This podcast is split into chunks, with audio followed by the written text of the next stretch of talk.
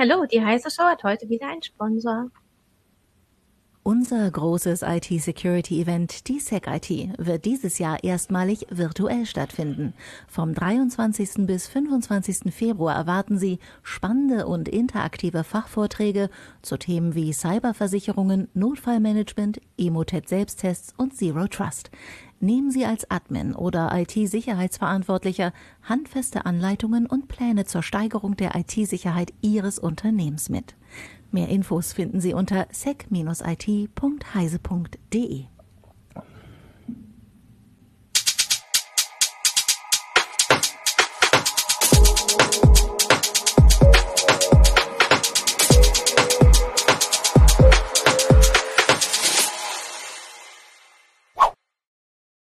Hallo, willkommen zur Heise Show. Ich bin Martin Holland aus dem Newsroom von Heise Online, aber ich glaube, das sieht man heute tatsächlich heute mal nicht im Newsroom.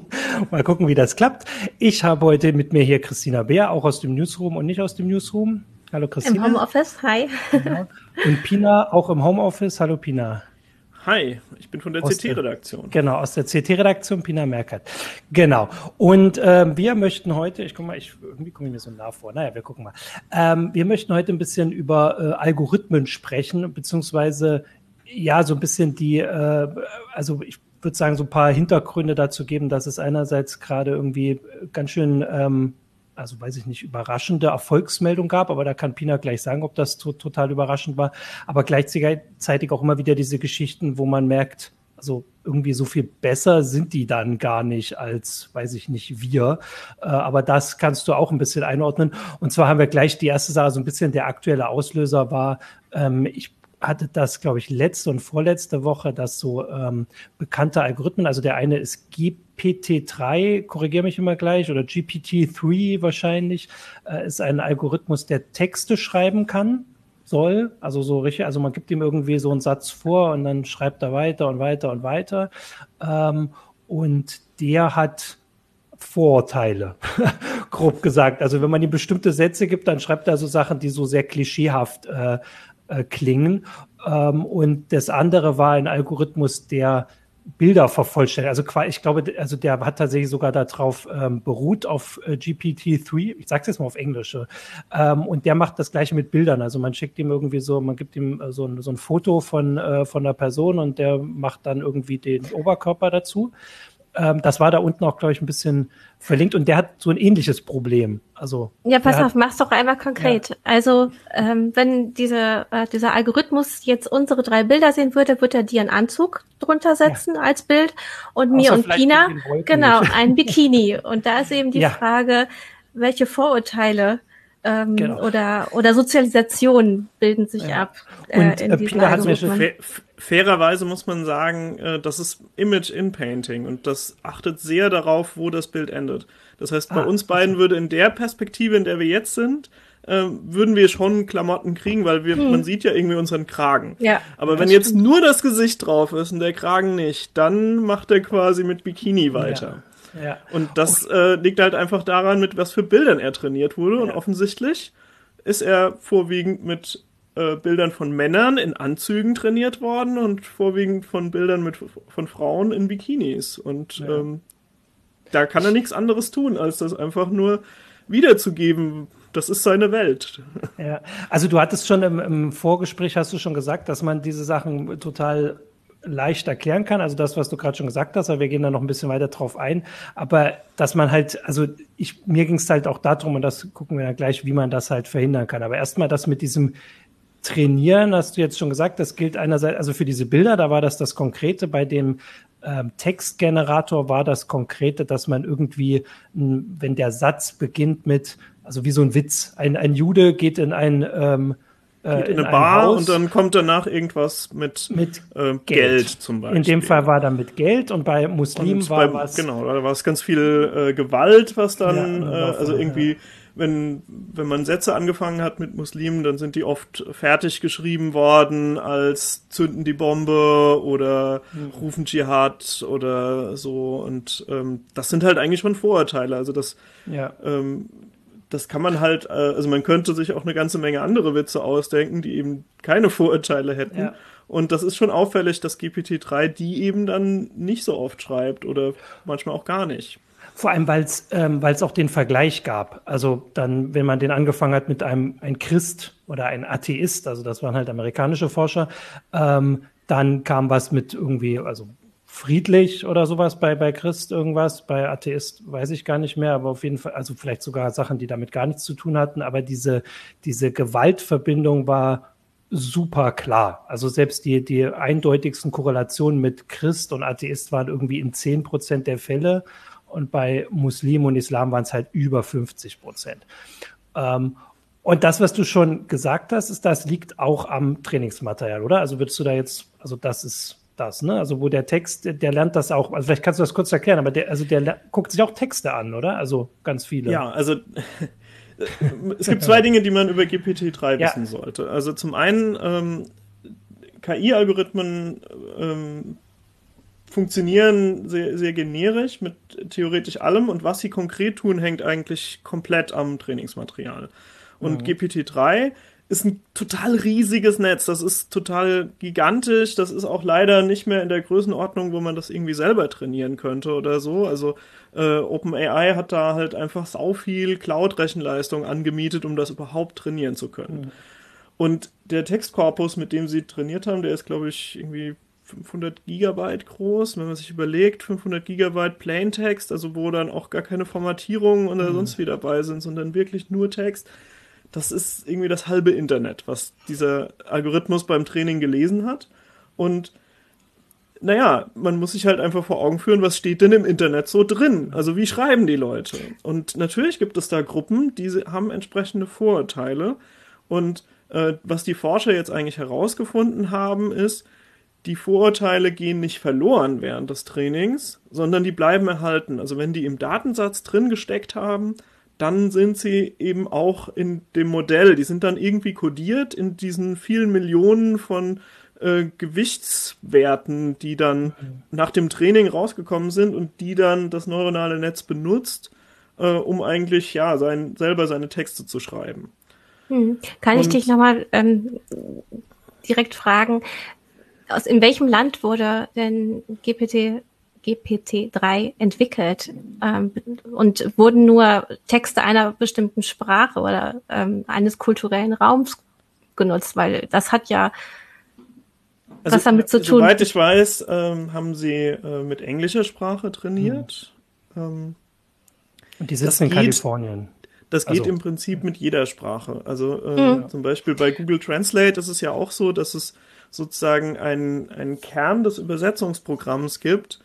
Äh, also das ist bewusst von der Struktur her so gemacht, dass es sozusagen einen Kern gibt und dass dann die Übersetzung in die Sprache etwas ist, was nur draufgesetzt wird, damit sozusagen ein Teil des Wissens über ähm, Sprache, also über die Bedeutung von Sätzen, dass das universell kodiert ist und nicht an einer Sprache hängt. Und dann kommt Trainingsmaterial aus mehreren Sprachen. Das ist üblicherweise auch nützlich, das zu tun. Und ich bin ehrlich gesagt gar nicht so ganz auf der Höhe, wie weit OpenAI da ist. Also eventuell hm. haben die das auch schon erweitert und äh, mit, mit Texten, die nicht Englisch sind, ähm, ja, trainiert, aber äh, der, der Großteil, sie haben auf jeden Fall mit Englisch angefangen. Genau, das Problem ist nämlich auch, wenn du das einfach übersetzt, also Syntax und Semantik sind ja nicht immer gleich in den verschiedenen Sprachen. Ne? Und durch Syntax und Semantik schaffst du natürlich auch Bedeutungszusammenhänge wie jetzt zum Beispiel eine Frau ist weniger wert als ein Mann oder Muslime werden eher in einen Kontext gestellt, wo es um Gewalt geht, was wieder mit kulturellem Blick zu tun hat. Deswegen frage ich eben, was ist die Herkunft? Und äh, da ist es ja dann der Kulturraum, in dem solche Debatten also, auch gelaufen sind. Das sind prinzipiell die richtigen Fragen, aber eine Sache mhm. möchte ich noch loswerden mhm. zu GPT-3. Und zwar ähm, das Netzwerk ist äh, kontextsensitiv. Also je nachdem, welchen Kontext es identifiziert für diesen Anfangssatz, wo ich, also das schreibt ja immer nur weiter. Das heißt, ich gebe immer zumindest mal irgendwie einen halben Satz oder so gebe ich vor. Und je nachdem, was ich da für einen Kontext setze, schreibt dieser Algorithmus komplett unterschiedliche Texte. Da gibt's auch total coole Beispiele. Also die haben irgendwie, glaube ich, den ersten Satz von der Obama-Rede genommen und dann ist der Rest des Beispiels halt auch voll in diesem Stil mhm. politische Rede. Und dann haben sie irgendwie so einen ersten Satz von so einer äh, Siebtklässler schreibt so einen Aufsatz über irgendein historisches Thema, also für einen Geschichtsunterricht. Und das mhm. ist natürlich, ein Siebtklässler hat eine viel einfachere Sprache, ist nicht so geschliffen wie ein Obama. Und das Coole bei GPT-3 ist, das bleibt in diesem Kontext drin. Also der, der Text ist danach quasi in diesem Stil. Und das heißt, wenn ich anfange, rassistisch zu schreiben, dann wird GPT-3 auch wahrscheinlich rassistisch weiterschreiben. Ähm, und wenn ich zum mhm. Beispiel, also wenn es mehrere Sprachen kann und äh, ich dann zum Beispiel einen Kontext anfange, der halt zum Beispiel dazu passen würde, wahrscheinlich gibt es auf arabischer Sprache dann irgendwie ähm, eine Menge Texte in dem Teil des Internets, wo halt irgendwie westliche Kultur schlecht gemacht wird oder Witze gemacht werden oder so. Mhm. Und das kann quasi beides vorhanden sein in dem Netz. Das heißt, äh, das Komische ist, ein Mensch würde sich ja festlegen, würde sagen, keine Ahnung, ich bin jetzt Antisemit oder so. Aber ähm, der, also GPT-3 kann sozusagen gleichzeitig äh, Vorurteile gegen alle vereinen, was, also was imitiert, total widersprüchlich ist. Aber er kann, er kann die halt verschiedenen halt Vorurteile imitieren, je nachdem, wie man naja, sie wo, Genau, wobei, wobei man da ja dann da einschränken muss, dass äh, GPT-3 die halt so wie du es gerade erklärt hast, in den verschiedenen Sprachen kann. Weil es war ja so, dass in diesem einen Beispiel halt auf Englisch gibt es offensichtlich nicht genug Texte, um irgendwie christenfeindlich, so christenfeindlich zu sein, wie ähm, wie GPT-3 halt muslimenfeindlich oder stereotypisch oder vorteilsbehaftet ist. Also das, was du meinst, verstehe ich schon, aber das liegt halt an diesem Trainingsmaterial. Deswegen finde ich, also ich finde das total spannend, weil man da erstmal dieses, diese Problemquelle ähm, quasi identifizieren kann, weil wir wollten ja auch ein bisschen, wir wollen nachher auch, also zumindest bei den äh, Algorithmen gab es ja auch gerade den großen Erfolg, das kann man ja do, dann auch mal sagen, aber dass der Algorithmus selbst, so wie du es erklärt hast, der guckt sich einfach ganz viel Texte an, also wirklich, wirklich viele und kann das einfach weiterschreiben. Also im Prinzip haben wir damit also du korrigierst mich jetzt, ein, äh, eine Technik geschaffen, die das Internet jeden Tag verdoppeln kann, einfach wenn wir wollen. Also wir haben 500 Gigabyte Text aus dem Internet und das ist das, was die kann. Also das ist äh, das, was die schafft. Die Frage war jetzt, siehst du da eine Möglichkeit, um überhaupt diesen ja, ist jetzt eine Frage, ob das eine Fehlentwicklung ist oder ein Pro also ein Problem ist es auf jeden Fall, wenn da die Vorurteile halt ähm, beibehalten, mindestens beibehalten werden oder tiefer verankert werden oder sowas. Ähm, aber mit dem Trainingsmaterial kann man das ja gar nicht verhindern, oder? Und man kann so einen Algorithmus offensichtlich nicht schreiben, indem man ihm einfach nur fünf Bücher gibt, die man super toll findet und sagt, daraus lernst du jetzt alle Sprache. Da kann er nur diese Bücher lernen. Ist ja logisch. Nee, also generell funktionieren diese Algorithmen besser, wenn sie mehr Daten haben. Ja. Ähm, also insofern, ja. wenn ich den Datensatz allzu sehr einschränke, dann kann ich einfach auch damit dafür sorgen, dass es insgesamt nicht mehr gut funktioniert. Ähm, man kann halt auswählen, also zum Beispiel ähm, der ImageNet-Datensatz, das ist so für Bilderkennungsnetzwerke der, der, übliche Datensatz, mit dem halt Forscher dann ihre neuen Ideen ausprobieren.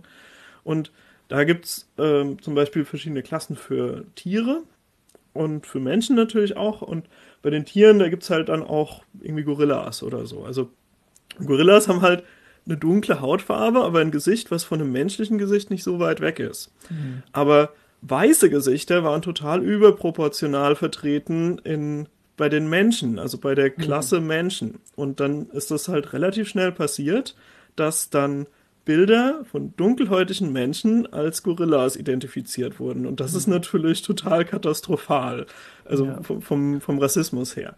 Und da kann man halt gegenwirken, indem man dann zum Beispiel sagt, naja, ich nehme jetzt nicht nur die so und so viele Millionen Bilder von ImageNet, sondern ich füge nochmal entsprechend viele Bilder von dunkelhäutigen Menschen dazu, einfach damit das Netz genug Beispiele gesehen hat. Und dann teste ich, ob ähm, die, ob diese Häufigkeit immer noch, also ja, ob das, das Netz irgendwie in solche Vorurteile reinfällt. Aber das mhm. ist so ein bisschen problematisch deswegen, weil ähm, zum Beispiel die Hautfarbe als, als Quelle für Vorurteile zu nehmen, ist natürlich äh, naheliegend. Das ist halt ein verbreitetes Vorurteil. Viele Menschen sind leider Rassisten. Das heißt, ich kann das testen. Ich kann mir irgendwie Tests überlegen, wo ich sage, es sollte sich eigentlich so und so verhalten. Ich muss irgendwie so lang am ja. Datensatz rumdrehen und ein bisschen nachtrainieren und so, bis das weggeht. Und da gibt's auch durchaus Abteilungen, die das versuchen. Also äh, diesen, diesen Firmen, die diese Netze halt trainieren, also OpenAI, Google, DeepMind, Facebook und so, die wollen das ja nicht. Also die geben ja. sich durchaus Mühe, äh, das im Training zu berücksichtigen. Aber es kann halt gut sein, dass es dann ja solche vorurteilsbehafteten Zusammenhänge gibt, die ähm, was weiß ich, dann wird irgendwie Rothaarigen plötzlich eine Depression unterstellt oder so. Mhm. Und da, vielleicht denkt da noch keiner dran und dann wird auch niemand einen Test dafür schreiben.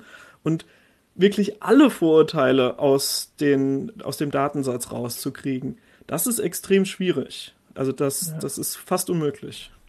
Ähm, vielleicht könnte man da schon mal äh, ansetzen, wofür diese Sachen eingesetzt werden überhaupt, weil also wenn also das kann ja unterschiedlich problematisch sein. Also ich äh, ähm, ne, wenn, wenn man das gar nicht, also wenn die gar nicht, also wenn das im Moment ist, das ein Forschungsfeld größtenteils. Also du berichtigst mich. Also wir haben ab und zu mal so Meldungen, dass irgendwie Zeitungen versuchen, so Nachrichten automatisch schreiben zu lassen. Ich glaube, am weitesten war das bei so Erdbeben-Nachrichten in Kalifornien, weil die halt also quasi jeden Tag geschrieben werden müssen. Aber selbst da gab es dann Fehler. Da gab irgendwie, kam so ein altes Erdbeben von vor 80 Jahren im Datensatz wieder und dann haben sie das auch gekickt. Äh, also, dass es vielleicht im Moment erstmal noch ein rein ak akademisches Problem ist, weil das gar nicht eingesetzt wird.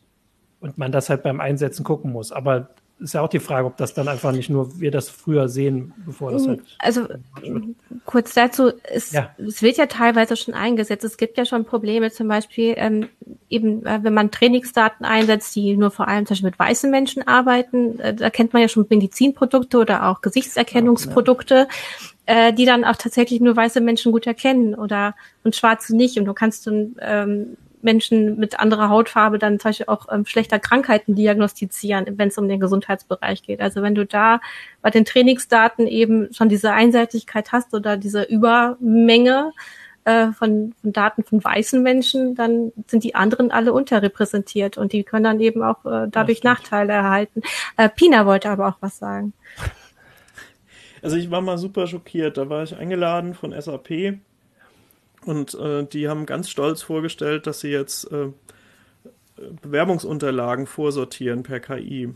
Und das haben sie halt trainiert mit den Entscheidungen, die sie bisher getroffen haben. Also sie wussten halt, welche Leute haben sie tatsächlich eingestellt und kannten ja deren Lebensläufe und dann haben sie das halt als Trainingsdaten benutzt. Und wenn du sowas machst, dann kannst du halt total zementieren, dass ähm, gewisse Vorurteile bestehen bleiben. Also wenn dann zum Beispiel sie in der Vergangenheit, spielt man bei SAP für so IT-Jobs, vielleicht durchaus naheliegen, dass das eventuell passiert ist, wenn sie mehr Männer als Frauen mhm. eingestellt haben. Und dann lernt halt einfach das Netzwerk, ja, Frauen werden ja eh nicht eingestellt, dann kann ich die ja auch relativ schnell aussortieren. Und solche Sachen werden leider durchaus mal ein, äh, eingesetzt ich hoffe jetzt, äh, auch weil da war so eine Diskussionsrunde dabei und ich habe mir große Mühe gegeben, die SAP-Leute darauf hinzuweisen, dass sie da ähm, ja im Prinzip das Tor zur Hölle öffnen mit dieser Idee, die Lebensläufe mit den vergangenen Daten zu trainieren. Äh, dass sie da mindestens mal noch per Hand drüber gucken müssen und also checken müssen, ob diese Entscheidung, also ein Mensch muss checken, dass diese Entscheidung richtig war. Ähm, ja. äh, also ich hoffe, dass sie da nicht dabei geblieben sind, aber die hatten mhm. zumindest die Idee. Und äh, sicherlich gibt es auch öfters mal einfach Firmen, die so eine Idee haben, setzen das um und haben irgendwie nicht drüber nachgedacht, dass sie diese Vorurteile dann im Datensatz haben und dann ja reproduzieren die die, ohne halt äh, das wirklich überprüft zu haben und wissen gar nicht, dass sie die ganze Zeit einen systematischen Fehler machen. Ja. Könnte man denn ähm, dann anders gewichten? Es, es gibt es eine Möglichkeit, wenn man äh, gesehen hat, was ähm, der Algorithmus gemacht hat, dann zu sagen, und jetzt musst du das aber nochmal anders gewichten und dass dann die Daten auch anders nochmal ausgewertet werden. Also vielleicht hat man nur 25 Prozent Daten zu Frauen und dass die aber eine höhere Gewichtung bekommen. Ja, klar, also kann man machen. Ähm, ja. Aber das Beispiel Problem einfach. du bist dann schon fast wieder da, wo du vorher warst. Dann suchst du es am Ende hm. doch wieder einzeln raus. Ne? Ja, also dann also machst du die ganze Arbeit, die dir die KI abnehmen soll.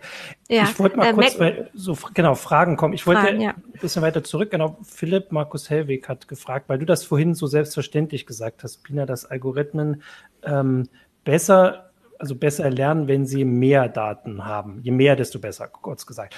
Was zieht denn der Algorithmus raus, wenn Also er schreibt, wenn mehr Daten besser sein sollen als weniger Daten. Also inwiefern, wie äußert sich denn das? Also wenn er weniger hat, könnte er doch, also wenn man die besser, ähm, sag mal, sortiert oder kontrolliert, kann doch das Ergebnis vielleicht sogar besser sein, als wenn man unkontrolliert einfach nur das ganze Internet reinschüttet. Ja, kann ich erklären. Wird ein bisschen technisch. Ja, mach mal. Dazu also, bist du da. Ähm, das Problem ist das, äh, so ein neuronales Netz ähm, hat halt eine bestimmte Anzahl von Neuronen und diese Neuronen haben alle eine Anzahl von Gewichten. Also je stärker das untereinander vernetzt ist, also quasi je mehr Synapsen es gibt, desto mehr Zahlen stecken dahinter.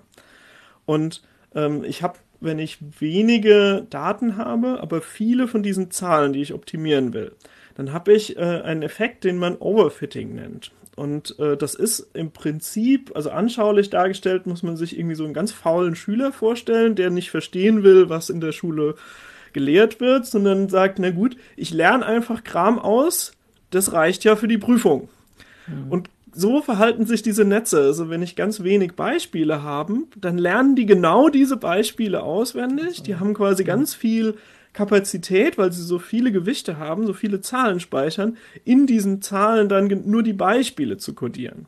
Mhm. Das passiert fast automatisch. Ich muss eigentlich immer beim, beim Training von neuronalen Netzen darauf achten, dass ich das verhindere. Und da gibt es auch so Tricks wie, ich zeige zum Beispiel den, dem Netz die Daten nur teilweise und so manchmal setze ich einfach einen Teil des Datensatzes auf Null und so. Also so ganz rabiate Methoden, einfach nur um zu sagen, mhm. nein, du darfst es nicht auswendig lernen, du musst Muster erkennen, die immer gelten und so. Mhm. Und äh, da ist es halt einfach, also die, die beste Methode gegen Overfitting ist immer, ich habe einen größeren Datensatz, mehr unterschiedliche Beispiele, weil das Netzwerk dann irgendwann äh, nicht mehr genug Kapazität hat, um die Beispiele wirklich auswendig zu lernen, sondern sozusagen verstehen muss, also die Muster hinter den Beispielen einordnen muss. Und dann sagen muss, naja, gut, äh, keine Ahnung, wenn so und so viel Grün im Bild ist, dann wird das wohl eine Pflanze sein. Und dann werde ich jetzt mhm. nicht mehr das konkrete Bild von drei verschiedenen Pflanzen auswendig lernen, sondern ich werde irgendwie den Grünanteil auswerten als ein Kriterium. Mhm. Okay, jetzt ähm, ich würde erstmal, ich habe tatsächlich gerade äh, selbst eine Frage dazu, aber ich würde erstmal die von äh, MacPie81 auf Twitch vorlesen. Das war die. Was passiert denn, wenn die Anzahl an algorithmisch, jetzt ist es ja auch algorithmisch erzeugter Texte mal so kurz wird, dass ein Rückkopplungseffekt beim Training entsteht?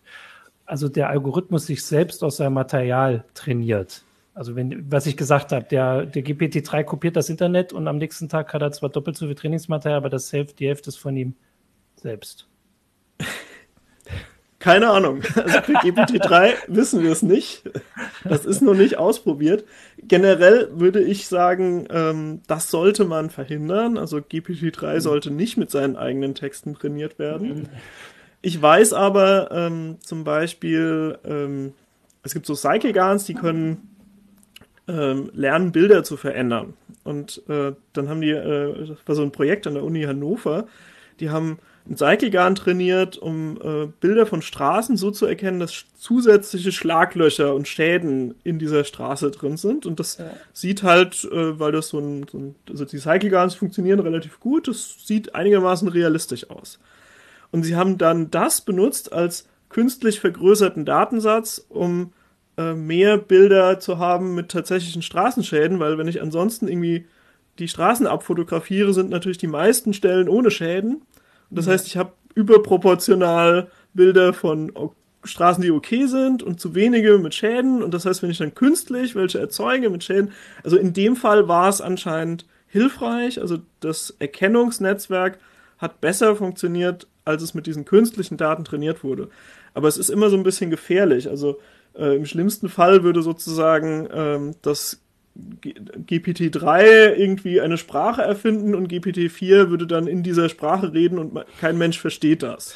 Oder so. Also sowas könnte theoretisch passieren. Das muss man natürlich dann schon gucken, äh, beim Training, dass das, dass das nicht passiert. Also da, da müssen die einfach ja, Tests die, machen. Die, die Algorithmen würden sich verstehen. Also vielleicht sind wir einfach irgendwann außen vor. Also äh, dann reden die miteinander. Ich habe also äh, sowas Ähnliches ja. gab es auch schon bei Chatbots. Die haben also die haben erst angefangen, also die wollten, die haben das mit menschlicher Sprache trainiert und die wollten eigentlich, dass die dann miteinander chatten und dass man das lesen kann. Und dann war das so ein Overfitting-Problem. Also die, die konnten halt irgendwie nur zehn verschiedene Sachen sagen oder so und irgendwann sind die halt dazu übergegangen, völlig kryptische ähm, Minimalkodierungen davon rauszufinden, haben halt gemerkt, dass sie sozusagen in diesem für Computer einfachen Datenformat äh, kommunizieren können und die gleiche Information übertragen wird. Und dann waren es halt keine natürlichen Sätze mehr und dann gab es, glaube ich, auch so einen ganz furchtbaren Medienbericht darüber, so von wegen, die Roboter, das ist jetzt irgendwie der Terminator-Effekt, die erfinden schon eine eigene Sprache und in der planen sie irgendwie den Umsturz. Das war, war natürlich total furchtbar. Das war einfach nur Overfitting, wo die, die Netze halt gemerkt haben, es gibt eine einfache Art, das Gleiche zu erreichen, dann lernen wir halt das. Ja, ich äh, hatte, also erstmal äh, kommt mir das ein bisschen vor, wie sonst auch in Foren, also auf Reddit und so gibt's auch schon eigene, eigene Sprache in, teilweise in den Subforen, also von daher ist das vielleicht nur, passiert nur schneller, das, was wir da beobachten. Ich hatte mhm. gerade überlegt, ob man vielleicht also weil ich hatte jetzt äh, GPT-3 am Anfang so drin, aber du hast natürlich mit diesem Bewerbungssortierer und wir haben auch in den, äh, in den Kommentaren schon Hinweise auf Algorithmen, die halt zum Beispiel gucken sollen, ob jemand wieder straffällig wird, die werden schon eingesetzt und diese Algorithmen, die irgendwie Gesichtserkennungsdaten äh, durchsuchen und so. Äh, ob wir vielleicht Sachen zusammenwerfen, oder ich sage jetzt mal nicht wir, weil du machst es gar nicht, vielleicht mach nur ich's, die gar nicht zusammengehören. Weil ich habe gerade überlegt, also bei GPT-3 das Coole ist doch, soweit ich das verstehe, wenn ich da einen Satz hingebe, ähm, kommt jeden Tag was anderes raus, was äh, am Ende steht, oder? Also wenn ich jetzt rein, also so war das halt bei diesen Sachen nicht. Die schreiben kurz, haben sie geschrieben, da gibt ein Muslim in einen Kaffee.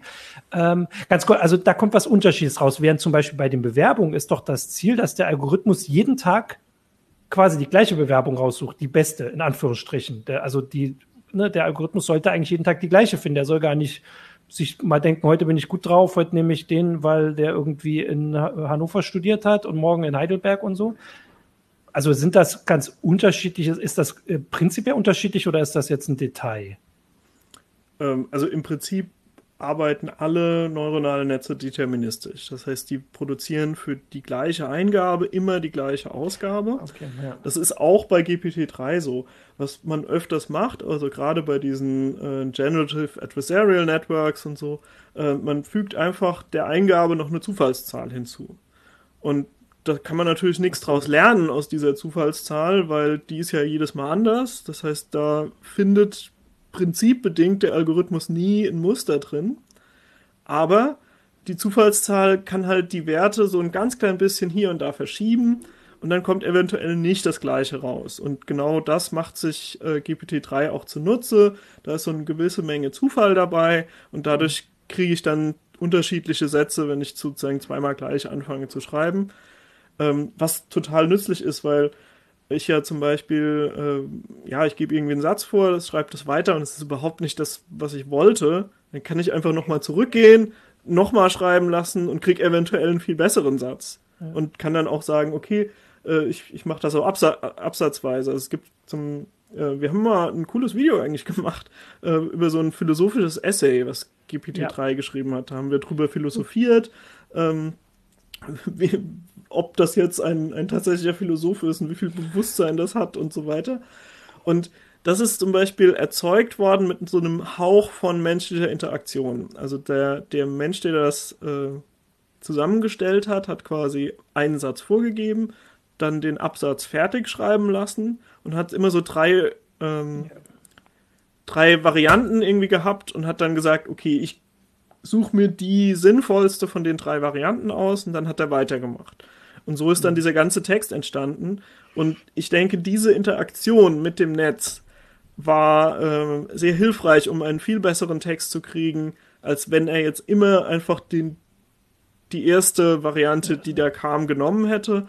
Weil wenn dann irgendwie zufällig ein bisschen mehr Bullshit drin steht als, ähm, als üblich, dann würde natürlich GPT-3 diesen Bullshit auch als ähm, ja als Kontext verwenden ja, und dann sagen, ja, ich muss ja auch ein bisschen mehr Bullshit hier reinschreiben und dann, dann entgleitet das immer mehr. Und das heißt, äh, so eine an sich relativ so ein kleines Eingreifen, ein kleines bisschen menschliche Intelligenz hilft da total, äh, das zu kanalisieren. Ja. Ähm, ich wollte vorhin zu diesen, ähm, diesen Bewerbungssachen noch sagen, das, was äh, Christina ja angesprochen hat, so von wegen, äh, man könnte ja einfach nachträglich, ähm, also halt eingreifen und sagen, hier ähm, bewerte mal Frauen besser, als es im Trainingssatz zum Beispiel der Fall ist oder sowas. Ähm, da war mir noch eingefallen zu, dass das ist ja genau das, was du vorher gesagt hast, dass man erst im Nachhinein weiß, was dieser Algorithmus vielleicht falsch macht. Also das hätte man auch im Vorhinein wissen können, das hast du gesagt, das ist jetzt irgendwie naheliegend, weil wenn der mit alten Trainingsdaten, wo die halt fast nur Männer eingestellt haben, trainiert wird. Aber dass man so andere Sachen, also zum Beispiel das mit diesen, ähm, mit den ähm, Muslimen bei GPT-3, das haben die halt untersucht und haben sich da halt ganz ganz äh, komplexe Tests überlegt. Aber andere Sachen, wie du vorhin gesagt hast, das weiß man ja vorher nicht. Das Problem ist halt, also dass man das immer erst im Nachhinein rausfindet und auch irgendwie wissen muss. Der Algorithmus sagt einem ja nicht, du, ich habe irgendwie gelernt, dass, ähm, wir hatten das vorhin, Rothaarige irgendwie, ähm, weiß ich nicht, vielleicht mehr Depressionen kriegen oder sowas. Das war dein Beispiel. Also das sagt er ja nicht, das musst du rausfinden. Habe ich mir aus der Nase gezogen. Ja, ja, genau. Also das, das, ähm, dass man eigentlich im Nachhinein alles überprüfen muss, was möglich sein kann, so wie wir ja auch selbst rausfinden durch, weiß ich nicht, empirische Studien, was vielleicht, also wie rassistisch Gesellschaften sind oder wie, welche Vorteile wir immer noch haben, welche Vorteile die hatten. Äh, also, dass das also ganz schön viel Arbeit ist. ja, im, im Prinzip ist es halt eigentlich so, dass äh, KI-Algorithmen auch ein bisschen der Gesellschaft einen Spiegel vorhalten, weil halt mhm. äh, viele der Datensätze bzw. der Auswahl, was sind die Trainingsdaten, ist äh, von gesellschaftlichen Faktoren geprägt. Ähm, also äh, ja. ich, man kann das ja auch sowieso, also man kann das auch für sich machen. Im Prinzip ist ja ein, das KI-Training automatisierte Statistik. Und ich kann aber auch per Hand Statistiken machen. Also zum Beispiel äh, amerikanische Filmwissenschaftler, die machen das und machen irgendwie Statistiken, wie lang sind die Einstellungen, welche Einstellungsgrößen kommen vor und so. Mhm. Und da kommen Dinge raus, ähm, das, das war nie eine bewusste Entscheidung von den Filmemachern. Und dann kannst du plötzlich sagen, ja, in den 50ern waren die Einstellungen so und so lang und mhm. heutzutage sind die nur noch halb so lang. Also da hat sich offensichtlich was verändert in der Art, wie man Filme macht. Aber das waren nicht unbedingt bewusste Entscheidungen von den Regisseuren oder von den Cuttern, das so zu machen. Und manchmal ist es total erhellend, so eine Statistik zu machen. Ähm, die ist aber aufwendig, oft macht man es nicht. Und wenn man sich dann irgendwie Vorurteile von KIs anguckt, dann macht man so eine Statistik sozusagen durch die Hintertür. Ja. Weil man dann merkt, naja, wenn GPT-3 irgendwie Vorurteile gegen Muslime hat, muss das heißen, in einem guten Teil des englischsprachigen Internets werden Vorurteile gegen Muslime gepflegt. Und dann mhm ist das nämlich plötzlich nicht mehr wirklich ein technisches Problem von der KI, sondern es ist ein gesellschaftliches Problem, dass wir sagen, naja, vielleicht wollen wir das als Gesellschaft nicht, dass diese Vorurteile gepflegt werden. Und natürlich kann Versuch, also OpenAI versuchen, irgendwie auszuwählen und andere Beispiele zu generieren oder sonst wie, um irgendwie dieses Muslime-Vorurteil wegzukriegen. Das ist auch wahrscheinlich der schnellere Weg, um sozusagen GPT-3 sauber zu kriegen. Aber äh, im Grunde genommen wäre es halt fast besser, wenn wir als Gesellschaft uns so weiterentwickeln, dass wir diese Vorurteile gar nicht mehr haben, weil die nützen ja eigentlich keinem, die stimmen ja nicht. Ähm, und dann würde auch äh, automatisch quasi die KI besser mhm. werden. Mhm. Gut, aber dann kommen wir ja wieder zu den Trainingsdaten. Also was benutzen wir, um die überhaupt ähm, zu füttern? Ähm, so, jetzt wollte ich gerade was fragen und jetzt habe ich die habe ich den Faden verloren. Mach du also erst mal. Eine Martin. Sache, die ich vielleicht noch loswerden ja. wollte, ähm, es wird erstmal so ein bisschen, also KI ist ja ein Überbegriff. Ähm, mhm. Und dann haben wir jetzt zum Beispiel auch noch den Begriff Algorithmen verwendet. Da wären ja auch äh, handgeschriebene Algorithmen drin, die einfach jemand programmiert hat, also wo kein Lernprozess, keine Trainingsdaten beteiligt sind.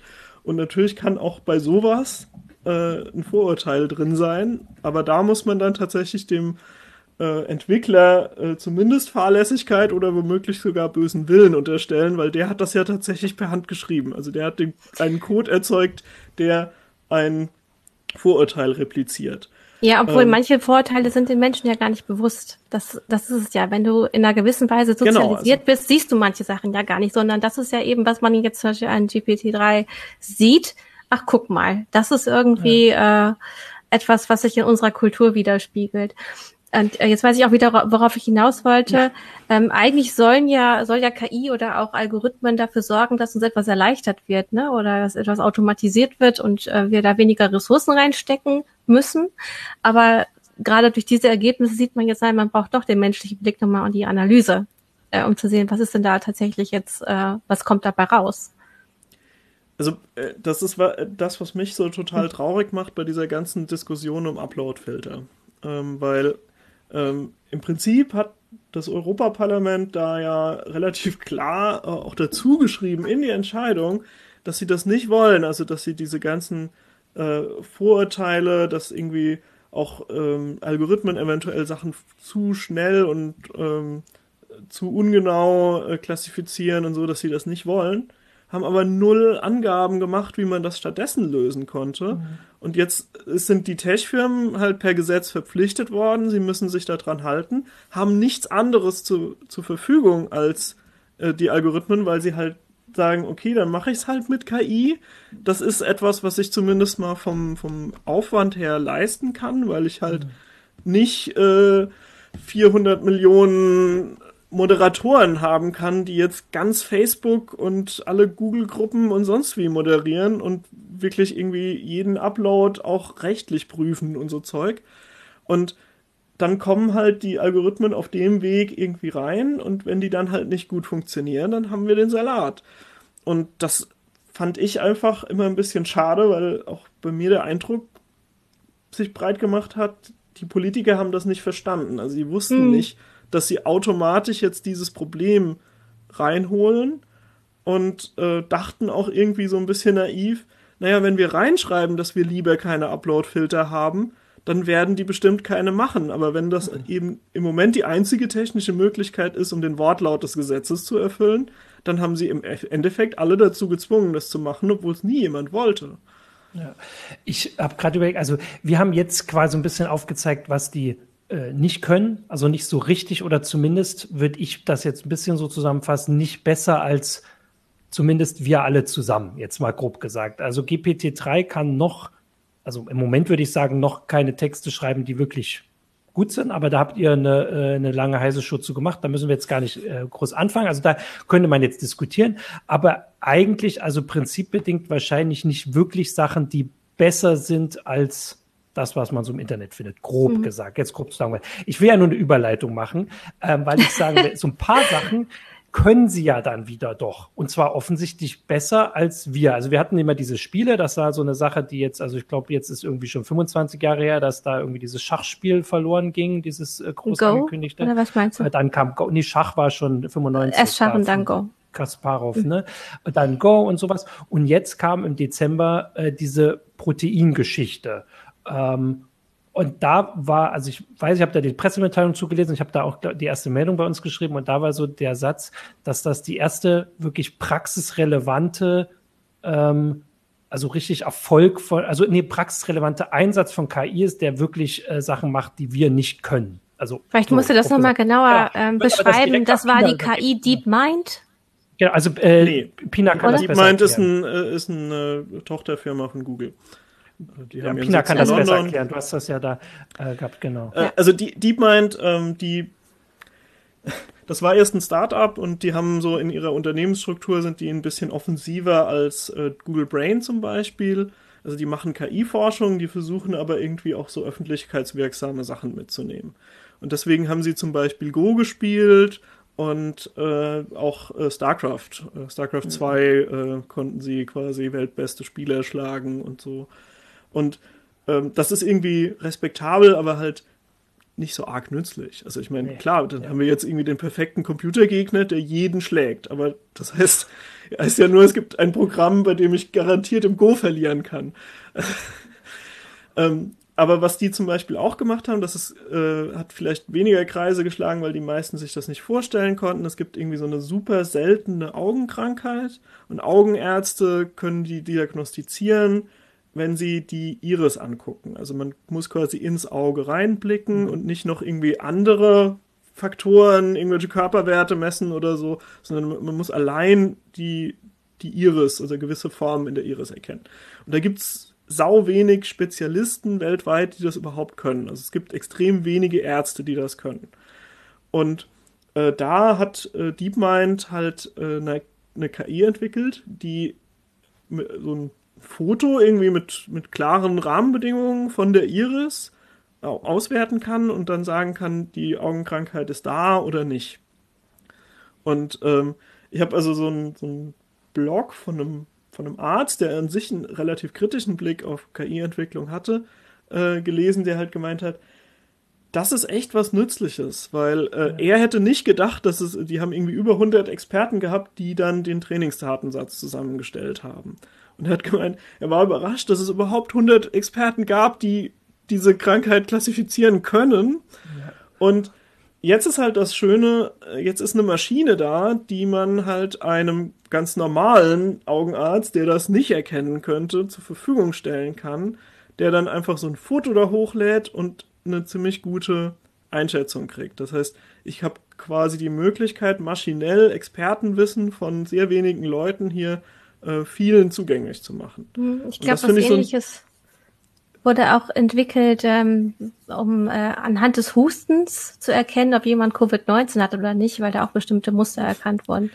Also äh, ich habe gelesen, dass Leute das hm. machen wollten. Ich ja. habe bisher jetzt keine, keine fertigen Studien gesehen, mhm. dass sie irgendwie wirklich erfolgreich damit waren. Ich hoffe ja eigentlich, dass, dass noch jemand erfolgreich ist. Ich glaube, es ist einfach noch zu früh. Ähm, diese Proteinfaltung, das war irgendwie ein großes Ding. Also ähm, das Problem, soweit ich das verstanden habe, ich bin ja auch keine ja, Biologin, ja. aber ja.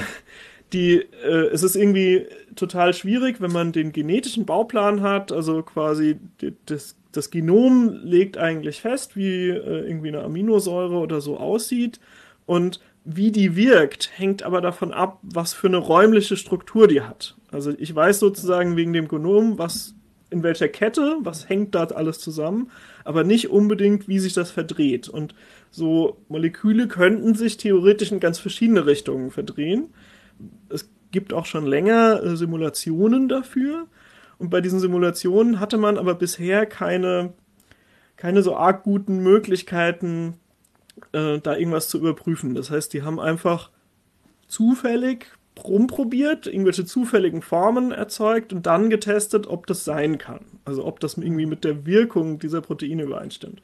Und dann lagen die natürlich fast immer falsch. Und damit hat das sau viel Rechenleistung äh, gekostet, weil ich ja blindlings so brute-forcen musste, um irgendwie rauszufinden, was ist denn die tatsächliche räumliche Struktur von diesen Molekülen und ähm, wenn man dann halt einen, einen Guest hatte, der von der Simulation her gut gepasst hat, dann konnte man ziemlich aufwendige Spektralmessungen irgendwie mit den Molekülen in einem Kristall machen, wo man Laser durchgeschossen hat und überprüfen konnte, ob das stimmt. Und was DeepMind jetzt gemacht hat, ist, die haben halt die, die Moleküle, wo es schon gelungen war, die räumliche Struktur zu bestimmen, das haben sie als Trainingsdaten genommen und haben jetzt eine KI, die viel, viel besser funktioniert als, die, als irgendwelche vorherigen Algorithmen. Ähm, also die, die liegt irgendwie in 90% der Fälle richtig oder so.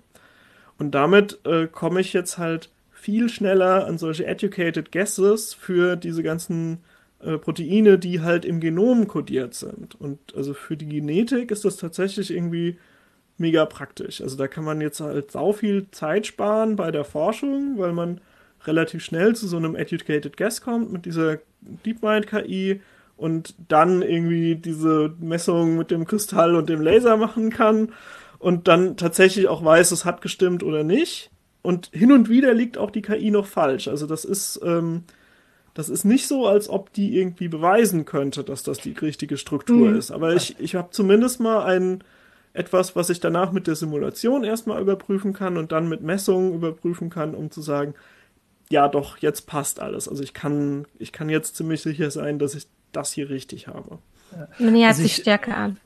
Ich habe ja äh, die Sachen dazu gelesen und ich bin noch habe noch viel weniger Ahnung äh, davon äh, als du, Pina. Hm. Aber ich fand das da schon spannend, dass sie auch gesagt haben, dass halt also dieses Protein, wenn sich das halt normal falten würde und einfach die ganzen Zustände durchgeht, also was weiß ich, wie ein Schneeball, der irgendwie runterfällt und dann unten so aufklatscht, äh, keine Ahnung, das ist ein komisches Beispiel. Auf jeden Fall, dass, dass der das irgendwie gar nicht die, alle durchmacht, sondern den richtigen in sehr, sehr geringer Zeit findet, dass es also offensichtlich ein Naturgesetz gibt, wie die sich falten, aber wir kennen das nicht. Also wir, also, so, also wir können das im Moment nicht formulieren, sonst könnten wir unsere Simulation besser machen. Aber das grob gesagt DeepMind das offensichtlich zu 90 Prozent irgendwie durchschaut hat, weil das ist auch der Unterschied zwischen DeepMind und dieser Geschichte, die du gerade mit den Augen gesagt hast oder mit dem Husten, was Christina gesagt hat.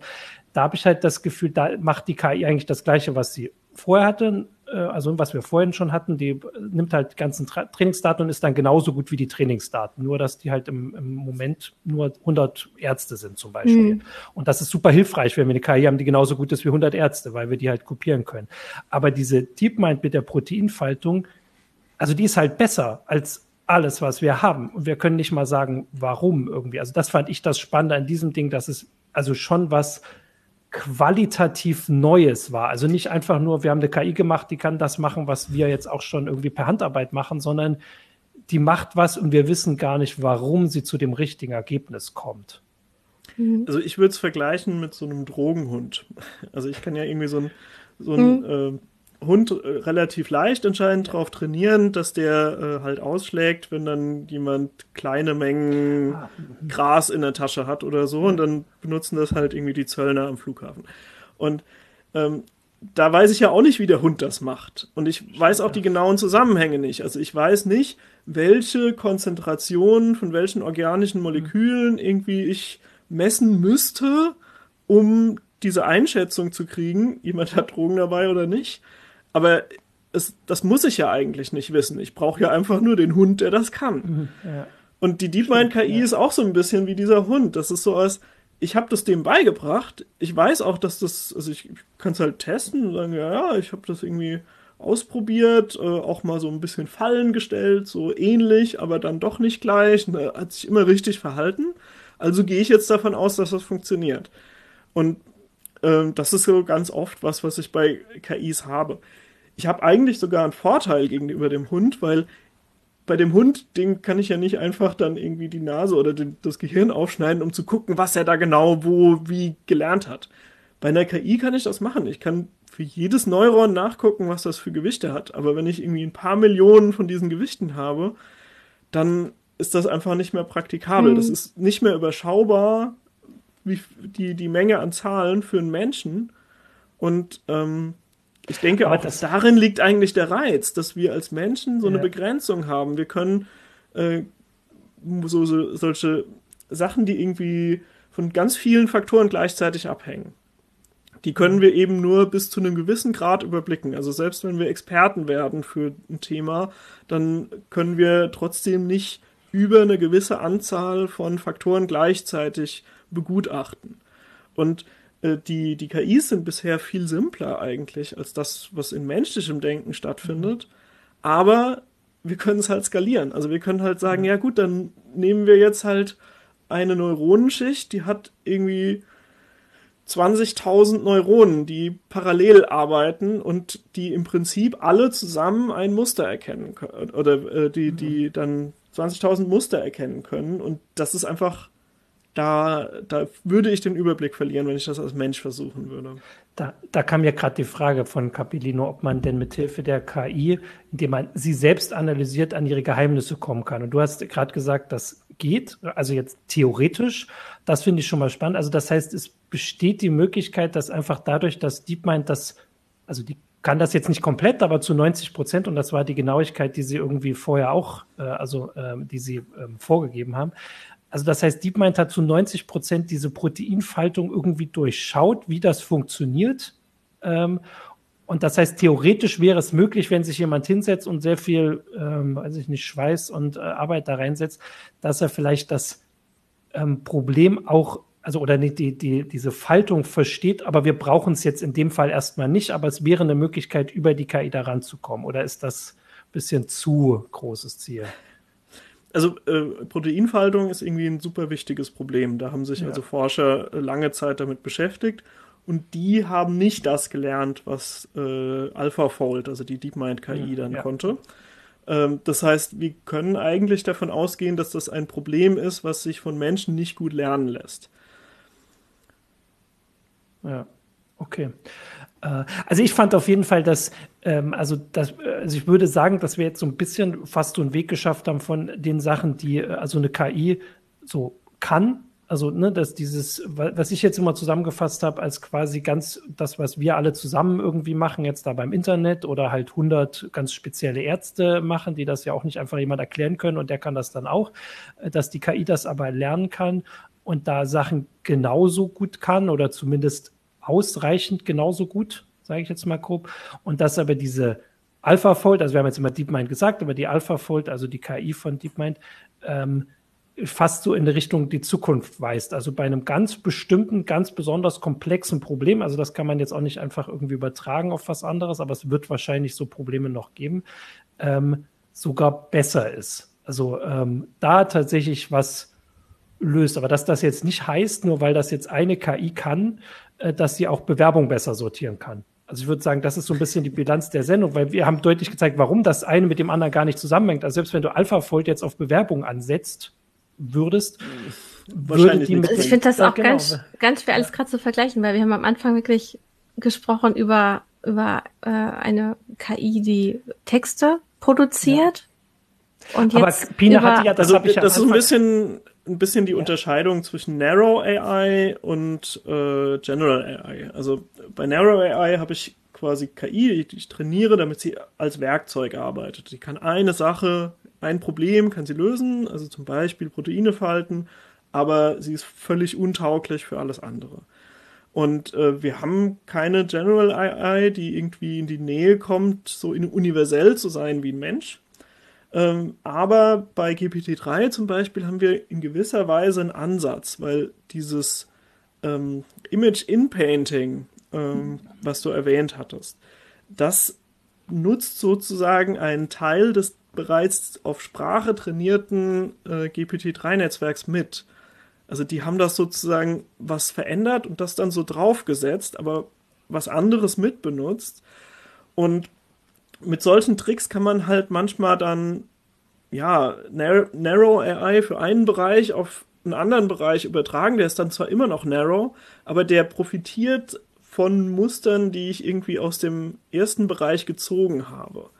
Und ähm, also da, das war in dem Fall halt so, dass äh, es irgendwie hilfreich war, ähm, das bereits oder ein Teil des bereits trainierten GPT-3-Netzwerks für Sprache zu benutzen, für das Image in Painting, was also bedeutet, irgendwelche Strukturen, die in Sprache vorhanden sind, sind nützlich, um Bilder zu malen. Zu vervollständigen, dem Fall, genau, ja. Ja, oder also, zu vervollständigen, ja. ja. Ich, ich hatte halt gerade, du hast ja am Anfang der Sendung, deswegen finde ich das so einen guten Punkt, du hast ja gesagt, dass die im Prinzip alle das Gleiche machen. Und ich finde halt, jetzt wird deutlich, dass das oder also nach unserer Sendung, also mir zumindest ist das so, ich versuche das so zu erklären, ich hoffe, dass das auch ein paar äh, Zuschauer und Zuschauerinnen so sehen, dass das halt manchmal sinnvoller ist als in anderen Situationen. Also vielleicht grob zusammengefasst dieses Muster erkennen. Also wenn man einem, Inter äh, einem einer KI oder diesem Algorithmus halt die ganzen Texte im Internet gibt, dann erkennt das die KI die Muster, okay, da kommen Muslime nicht so gut weg. So grob, äh, grob ausgedrückt und sagt, das muss dann mhm. so sein. Ähm, und das ist jetzt ein Muster, was wir auch schon kannten quasi. Das ist jetzt nicht, nicht überraschend, ne? Das, und auch mit diesen Bildern, dass die Männer halt Anzüge kriegen und so, da sagen wir auch danach, okay, das ist jetzt nicht überraschend, das wollen wir vielleicht nicht, aber es ist nicht überraschend. Das ist in diesen Bildern drin. Du hast es erklärt. Und dass dieses Muster erkennen, halt bei anderen Sachen, also bei dieser Proteinfaltung, hat die der Algorithmus offensichtlich Muster erkannt, wo wir gar nicht, also das kennen wir nicht. Wir, wir haben gedacht, dass da wahrscheinlich ein Muster sein muss, weil in der Natur klappt es. Diese Proteine falten sich sehr schnell, wenn sie zusammengebaut werden und liegen dann so da, wie sie, also ne, die sehen immer gleich aus, wenn die überall gebaut werden. Und die KI hat ein Muster erkannt, das wir noch gar nicht kennen. Also da ist es super praktisch und, und vor allem auch mächtig. Also, ähm, weil wir das zumindest als Menschen nicht können, aber insgesamt noch nicht mal als Menschheit. Also nicht mal als, du hast ja gesagt, noch nicht mal Einzelmenschen können das nicht durchschauen, aber wir haben das insgesamt noch nicht gelöst. Und die KI ist halt unsere Lösung. Und dass das gleiche, die gleiche Technik komplett unterschiedliche Ergebnisse hat oder eben auch nicht. So, grob ausgedrückt. Und deswegen finde ich das einen ganz guten Bogen. Und ich finde das, also in meinem Kopf macht das gerade total alles Sinn, aber ich bin mir nicht sicher, ob das. Na, ich erkläre es mir jetzt so, als hätte ja. Pina gerade gesagt, man hatte bei ja. GTP 3 eben diese, diesen Sprachbereich und dann aber auch quasi Kunst. Habe ich das richtig verstanden? Also ja, Bild also, oder Bild. Das ist irgendwie ein, ein etwas modifiziertes Netz. Also das ja, ist nicht genau, genau GPT-3, so wie es vorher war, aber es hat so aber einen Teil davon mitbenutzt. Genau, dass halt man das, das mitbenutzen kann, aber das sagt etwas über die Art und Weise aus, wie wir denken, äh, also wie das menschliche Bewusstsein funktioniert und auch ähm, Sprache sich in Kunst manchmal widerspiegelt oder in was für Mustern wir denken und arbeiten. Versteht ihr, was also, ich meine? Lingu also das ist halt gehen davon aus, dass genau. tatsächlich die Art, wie menschliche Sprache funktioniert, ähm, sehr gut zu dem passt, wie menschliches Denken funktioniert. Das heißt, man kann sozusagen aus Sprache, man kann aus Sprache zurückschließen auf ähm, äh, darauf, wie Menschen denken. Und das scheint auch relativ universell zu sein, äh, weil, weil Menschen ja auch irgendwie, wenn sie keine Sprache haben, dann erfinden sie irgendwie innerhalb von einer Generation eine und so. Also ja. solche Sachen sind äh, ja, halt sehr faszinierend. Genau, eine bestimmte Art, uns auszudrücken und daran kann man Muster erkennen. Und jetzt äh, die andere KI, Martin, äh, die, die angesprochen hast mit der Proteinfaltung, äh, die geht eben, die, die folgt nicht unserem Bewusstseinsmuster oder unserem Ausdrucksmuster an der Stelle. Naja, vielleicht schon, das, aber unser das, Bewusstsein. Ja, aber du sagst ja, es geht über das Ganze, äh, genau, es geht über das hinaus, ähm, über unsere Denkform und, und, und Strukturen hinaus. So meine ich das. Also das wäre eine Und das wäre natürlich diese besondere ja, ja. Macht dieser KI. Naja, vielleicht ist es aber auch so, dass wir das einfach noch nicht haben. Also es gibt immer diese mhm. Geschichten, dass irgendwie als Albert Einstein halt die Relativitätstheorie erklärt hat, zehn Jahre später haben das drei Leute irgendwie verstanden und erklären können. Gab es immer so das Ding. Und heutzutage lernen das halt Physikstudenten in der, äh, im Studium.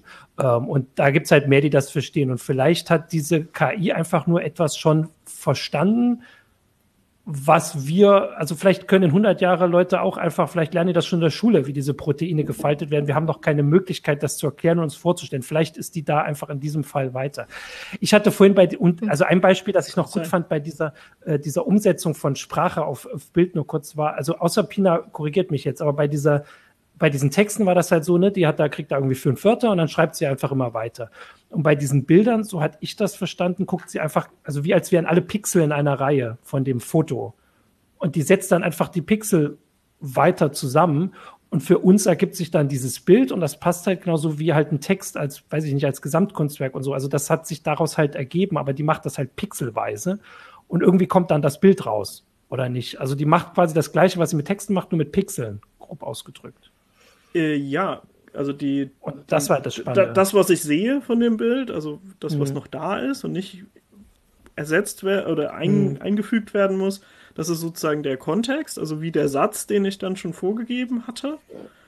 Und äh, das Ding ist halt trainiert darauf, so wenn drumrum die und die Pixel da sind, mhm. wie muss, welche Farbe muss dann dieser Pixel haben? Ja, und, äh, das ist, glaube ich, auch vergleichsweise langsam dann, das so zu machen, weil du halt dann so nach und nach dir auch was zusammenbauen ja. musst. Also du musst sozusagen dann auf deinen eigenen Entscheidungen wieder aufbauen für das nächste Pixel. Ähm, das ist also dann so nicht parallelisierbar mehr. Aber äh, es funktioniert halt erstaunlich gut. Das es ist halt spannend, weil wir vielleicht, im, also ich würde mir vorstellen, wenn wir im Kopf äh, uns ein, ein Bild, also ich sehe euch jetzt und im Kopf kann ich euch das vervollständigen, wie das bei euch drumherum aussieht, jetzt zu Hause. Äh, und dass diese KI das offensichtlich so, sagen wir jetzt zeilenweise oder pixelweise macht, während es mir zumindest jetzt nicht so vorkommt, als würde ich das so machen. Bei einem Text kann ich das aber schon nachvollziehen, ne? dass ich also einen Text entscheidet, diese KI genauso zu schreiben wie wir. Also die, du gibst ja nicht einen Satz und dann macht sie also ne, sie schreibt nicht von hinten an oder von der Mitte nach außen oder überall gleichzeitig, sondern genauso wie wir von vorne nach hinten. Das finde ich, also da sagt uns ja auch wieder was darüber, wie das bei uns funktioniert. Wahrscheinlich kommen wir jetzt schon ein bisschen in dieses Philosophieren. Naja, äh, also wie, wie Menschen äh, äh, malen, ist auch durchaus unterschiedlich. Also äh, ich habe äh, auf YouTube jemanden gesehen, der, der malt wie ein Drucker. Also der fängt mhm. oben links an und malt zeilenweise und es kommen mhm. total tolle Bilder bei raus. Und äh, bei mir ist zum Beispiel so, ich habe anscheinend ein gewisses äh, grafisches Vorstellungsvermögen. Also äh, ich fange auch irgendwie in der Ecke von dem Bild an zu malen und das wird dann, also die Ecke male ich sozusagen fast fertig und dann gehe ich so über das ganze Bild drüber, mhm. bis ich das komplett habe. Und ein Kumpel von mir, der hat mal gemeint, der findet das total faszinierend. Er wüsste überhaupt nicht, wie das funktioniert bei mir, weil der halt richtig anfangen muss, das so zu konstruieren. Also, dass er halt sagt, es gibt die und die Objekte und dann male ich mal deren Umrisse und so. Und also der, der hat sozusagen immer das ganze Bild im Blick. Mhm. Und das muss dann so schrittweise auf äh, zusammengebaut werden. Und er kann dann nicht äh, irgendwie äh, sozusagen das fertige Bild schon im Kopf haben und das dann ist sozusagen das Problem nur noch, das äh, nachzumachen, dass das Papier dann genauso aussieht. Und ähm, ja. Da gibt es auch offensichtlich Unterschiede, wie also wie das menschliche Denken da genau funktioniert von Person zu Person. Und ähm, da, also für einer der, der Gründe, warum ich diese KI-Geschichten so faszinierend finde, weil ich auch immer finde, man, man hat auf der einen Seite mit toller Technik zu tun, die eventuell extrem nützlich ist, aber auf der anderen Seite spiegelt es einem doch manchmal auch, äh, wie man selber so funktioniert und wie, wie halt menschliches Denken eigentlich abläuft. Und das, finde ich, kann auch manchmal echt helfen, um dann auch zu verstehen, dass dann zum Beispiel andere Leute ganz anders denken und du dann auch merkst, wenn ich da was erklären will, muss ich ganz anders anfangen, weil das ist ja mhm jemand, der diese Art von Erklärung überhaupt nicht äh, nachvollziehen kann, zum Beispiel. Also im Prinzip, das haben wir ja schon gesagt, halt zu uns einen Spiegel vor äh, und entweder uns individuell bei manchen Sachen oder halt äh, auch uns als Gesamtheit, die, die verschiedenen äh, Algorithmen, die sich dann, wie, wie, gesagt, wenn man sie so ein bisschen zusammenfasst, wie wir das gemacht haben, äh, äh, so simplifiziert, dann sind sie sich halt alle ähnlich. Also klar, das sind ganz unterschiedliche äh, ähm, Ergebnisse oft oder wo Einsatzbereiche. Und deswegen, also ich, also ich würde sagen, wir haben das jetzt, wie gesagt, so ein bisschen zusammengefasst, dass wir vor allem dann doch dahin kommen, dass dieses AlphaFold, also zumindest aktuell, dann doch mal was anderes ist. So, weil wir es vielleicht nicht ganz durchsteigen und weil wir nicht so ganz hinkommen, aber im Prinzip auf was aufbaut, was wir erklären können, was wir verstehen können, wenn wir sagen können, darum macht die KI diese ja, Fehler oder, also ich meine, wie gesagt, wenn man ihnen halt diese englischen Texte gibt, dann ist es jetzt nicht per se ein Fehler, das zu lernen. Also wir würden ihr das gern beibringen und sagen, dass das nicht so ist, aber sie lernt da ganz andere Sachen, die wir noch gar nicht, wo wir noch gar nicht mitgekriegt haben, dass sie das gelernt hat, ne? weil wir das selbst vielleicht noch gar nicht mitgekriegt haben, dass das falsch ist, was äh, vielleicht die Mehrheit der Autoren im Internet denkt oder sowas. Ähm, das wäre jetzt so in Richtung eines Schlusswortes. Ähm, auch wenn ich glaube, nicht nur, also Michael hat das ja auch die Zuschauer und Zuschauerinnen, glaube ich, mitkriegen, dass ich äh, ganz schön am Nachdenken bin und äh, versuche das zu, zu durchsteigen und gerade deswegen das auch so spannend fand, ähm, sich zu, zu erklären, wo diese Fehler herkommen, aber eben auch, wo, also warum sie dann an manchen Stellen was macht, was wir nicht können. Also was keiner von irgendjemand von uns kann, diese Proteine. Ja, oder was sie oder können, halt aber sie erspart Ärzte. uns da sehr viel Zeit. Also sie kann ja. halt viel mehr auf einmal abarbeiten, eben die Muster ja. erkennen und dafür bräuchten wir einfach, wenn man das jetzt auf ähm, einen Menschen überträgt oder viele Menschen, wir bräuchten sehr viele Menschen, um diese Leistung zu erbringen, die diese KI schafft jetzt beim Proteinverhalten. Ja. Die kann halt diese ganzen Sachen schneller durchgehen, ne? Ist das jetzt. Ähm das ist tatsächlich das Spannende. Also das war das, was ich, also außer Pina berichtigt mich jetzt, aber das war das hm. Spannende bei AlphaFold, dass sie das eben nicht durchgeht, weil die Natur das auch nicht durchgehen kann, weil es zu viele Möglichkeiten gibt. Also die KI hat irgendwie ein Muster erkannt, ja. um schneller zu, zu dem Ergebnis aber, zu finden und nicht durchzuführen. So, so, so meine ich es auch. Also okay, ne, genau sie, so, ja. sie, sie sieht den größeren Zusammenhang so, das, was wir mit viel Menschenkraft ja. erstmal so nicht schaffen würden. Wie, äh, das, dafür ist es für uns zu komplex. Ja. Ja, also ich, ähm, äh, es gibt ein cooles Buch, Schnelles und Langsames Denken, heißt das. Uh, Thinking ja. Fast and Slow. Uh, und da wird eigentlich genau erklärt, dass Menschen auch so einen Unterschied machen. Also ich habe uh, im Prinzip immer ein rationales Denken, was so aufeinander aufbaut, wo ich mir sowas konstruiere. Aber jeder Mensch hat auch so Bauchgefühle, so Intuitionen. Mhm. Und das ist total schnell. Und was wir eigentlich bei den KIs nachmachen, ist dieses intuitive Denken. Also es ist mhm. überhaupt nicht das rationale Denken. Und ähm, das, wenn man sich das mal vor Augen geführt hat, hilft das auch, weil jeder Mensch hat mal irgendwie ein Bauchgefühl und sagt, das ist doch so und so. Aber mhm. du, du kannst es gar nicht gut erklären, warum das so ist. Manchmal kann man dann irgendwie rational nochmal drüber nachdenken und kommt irgendwie drauf, woran das gelegen haben könnte. Aber äh, manchmal ist einfach das Bauchgefühl einfach vorher schon da und man kann auch sagen, naja gut, dann arbeite ich mit dem. Und im Prinzip habe ich halt bei so einer KI nur das. Also im Prinzip mhm. ist dann diese AlphaFold-KI äh, ist äh, eine Maschine, die einfach sagt, ich habe das Bauchgefühl, dass das Protein mit dem Genom eigentlich so aussieht. Und das stimmt halt voll oft und deswegen ist das jetzt eine nützliche Maschine. Und bei GPT-3, die ist eigentlich auch eine total mächtige und eventuell ganz schön nützliche Maschine, weil sie halt Texte schreiben kann. Aber das ist eine, bei der ich halt wissen muss, dass es zu der Art, wie sie funktioniert, dazu gehört, dass sie Vorurteile wiedergibt und dass sie die nicht ablegen kann und dass man auch nicht einfach sagen kann, boah, reiß dich mal am Riemen, sei mal nicht so rassistisch oder so. Mhm. Sondern das, das ist halt, wenn es einmal reintrainiert ist, ist es da. Das finde ich spannend, weil das ein bisschen diesen, diesen einen Punkt dann doch klar macht, den, den es uns halt noch unterscheidet. Also wir können uns hinsetzen und bewusst sagen, ich weiß, dass ich dieses Vorteil habe. Und wenn ich jetzt zum Beispiel die Bewerbung sortiere oder sowas, mir das immer bewusst zu machen. Und dann kann ich da ausbrechen. Also das ist ja die Hoffnung bei, weiß ich, wenn man sich jetzt gegen Rassismus engagiert und sowas. Das ist ja das nicht nur die Hoffnung, sondern das Wissen, dass man das ablegen kann. Wir müssen nicht nur warten, bis Rassisten an Altersschwäche sterben, sondern man kann das ablegen.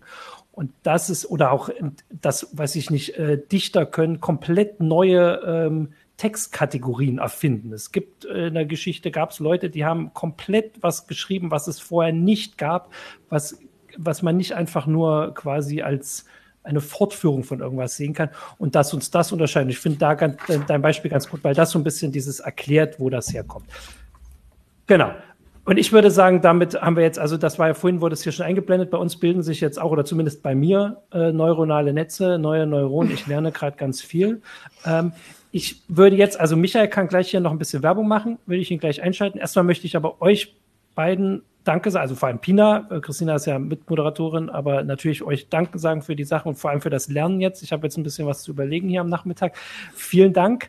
Ähm, vielen Dank auch an die Zuschauer für die Kommentare und das fleißige äh, Kommentieren und mit, mitlernen. Und jetzt kann sich, also wir sagen schon mal Tschüss zur nächsten Heise Show und jetzt kann Michael noch äh, ah. Eigenwerbung machen. Erstmal, ähm, ja, Heise Werbung. Äh, Heise auch von mir vielen herzlichen Dank für die angeregte Diskussion. War sehr, sehr mhm. interessant. Ich habe auch viel gelernt. War ja fast so ein bisschen diese Philosophierunde 2.0, ne, Fina, äh, so ein bisschen fortgeführt. Äh, fand, ich, fand ich sehr, sehr schön. Äh, also wer sich noch mehr dafür interessiert, wir haben auch dazu das Video online. Ich hatte das ja eingeblendet. Der kann sich auch noch die äh, erste Runde natürlich ansehen. Morgen im Livestream auf Heise Online für Heise spielt geht es um verschneite Spiele. Und in dem Rahmen werde ich mir äh, Magic the Gathering Arena Kaltheim angucken. Das ist mehr ein Set, was die kalte Jahreszeit einfangen wird. Da gibt's Riesen, die durch den Schnee stapfen. Und wir werden sehr viele verschneite Länder ausspielen. Und was wir auch im Rahmen, äh, oder was ich gerne im Rahmen angucken möchte, ist zum einen die Titel, die hier im Artikel von mir nicht genannt wurden, ähm, aber von euch genannt wurden. Zum Beispiel Little Inferno war da ein sehr schönes äh, Beispiel. Oder auch... Ähm, äh, was war, was war noch dabei? Ach, guckt euch einfach im Discord an. Da haben wir das alles besprochen. Ausrufezeichen Discord nochmal in die Kommentare. Kommt gerne dazu. Und morgen der Livestream am Freitag von 18 bis 20 Uhr zum Thema Schnee. Und nicht Schneelevel, sondern wirklich komplett das Spiel im Schnee. Sehr gut. Damit zurück dann, an euch. Dann bis zur nächsten Woche, zur nächsten Heise Show. Danke Pina, danke Christina und wir sehen uns nächste Woche. Ciao. Tschüss.